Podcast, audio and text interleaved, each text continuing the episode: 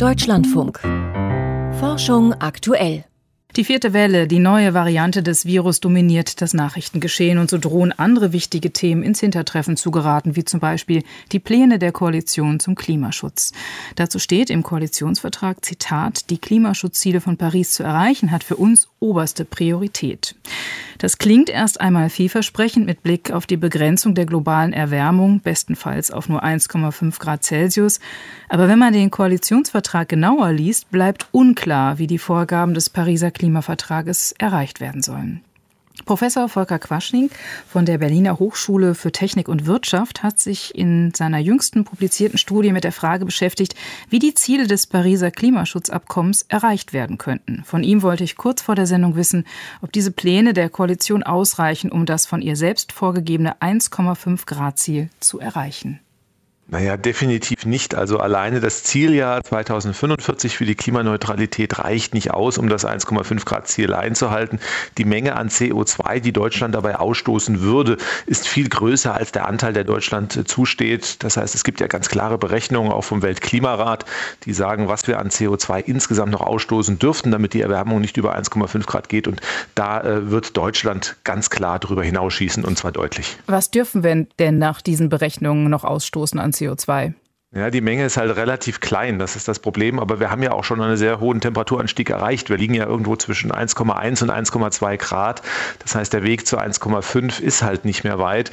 Und deswegen ist das Budget, was Deutschland eigentlich noch zustehen würde, bereits im Jahr 2030 in etwa erschöpft und aufgebraucht. Der Kohleausstieg ist ja für 2030 angepeilt und bis 2030 soll der Anteil der erneuerbaren Energieträger im Strommix auf 80 Prozent verdoppelt werden. Reicht das dann? Also reicht unser Budget bis dahin, wenn das ja. auch so umgesetzt würde? Das sind äh, Sachen, die auf den Strombereich sich ausschlagen. 80 Prozent beim Strom ist erstmal ganz gut. Nur wir haben ja noch die anderen Sektoren. Das heißt, wir haben die Wärme, wir haben den Verkehr, wir haben die Industrie. Bei der Industrie ja, möchte man so langsam ein bisschen in die Wasserstofftechnik einsteigen, aber das äh, wird bis 2030 keinen nennenswerten Anteil haben. Bei der Wärme schreibt man 50 Prozent Anteil Erneuerbare. Hm, aber auch da muss man schauen, ob man das erreichen kann. Und im Verkehrsbereich, na, da sind relativ wenig Maßnahmen zu sehen. Und wenn man dann wirklich über alles sich das anschaut, dann werden wir vielleicht bei 40 Prozent Erneuerbare insgesamt liegen. Ja, und der Weg von 40 bis 100 Prozent ist halt immer noch relativ weit. Wie schnell müssten wir denn eigentlich umsteigen auf einen viel höheren erneuerbaren Energienanteil, um dieses Budget, das Sie benannt haben, nicht zu überschreiten? Naja, für 1,5 Grad sind die Ausbaumengen, die wir an Solar- oder Windenergie in Deutschland bräuchten, schon unrealistisch hoch. Deswegen haben wir gesagt, das Pariser Klimaschutzabkommen schreibt ja nicht zwingend 1,5 Grad vor, sondern es steht drin deutlich unter 2, möglichst 1,5. Das heißt, wir haben dann auch mal berechnet, was müssten wir machen, um vielleicht 1,7 Grad noch einzuhalten. Also sage ich mal so, schon die nächste Eskalationsstufe, was für den Klimaschutz auch fatal ist. Ja, und dafür bräuchten wir alleine eine Zubausteigerung bei der Solar- und Windenergie so um den Faktor 6 bis 7 und ähm, das möglichst sofort. Das möglichst sofort. Welche Maßnahmen wären denn erforderlich? Auch nochmal mit Blick auf den Koalitionsvertrag, um so eine Zahl, um so eine Potenz zu fördern. Naja, wir haben die Erneuerbaren, die wirklich einen Anteil leisten können.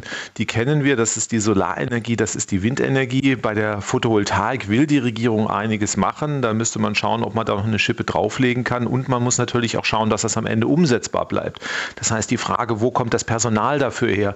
Wo kommt das Material dafür her? Das heißt, wir haben ausgerechnet, berechnet, dass wir für einen Paris-kompatiblen ähm, Ausbau der Solarenergie alleine in Deutschland 250.000 Fachkräfte bräuchten.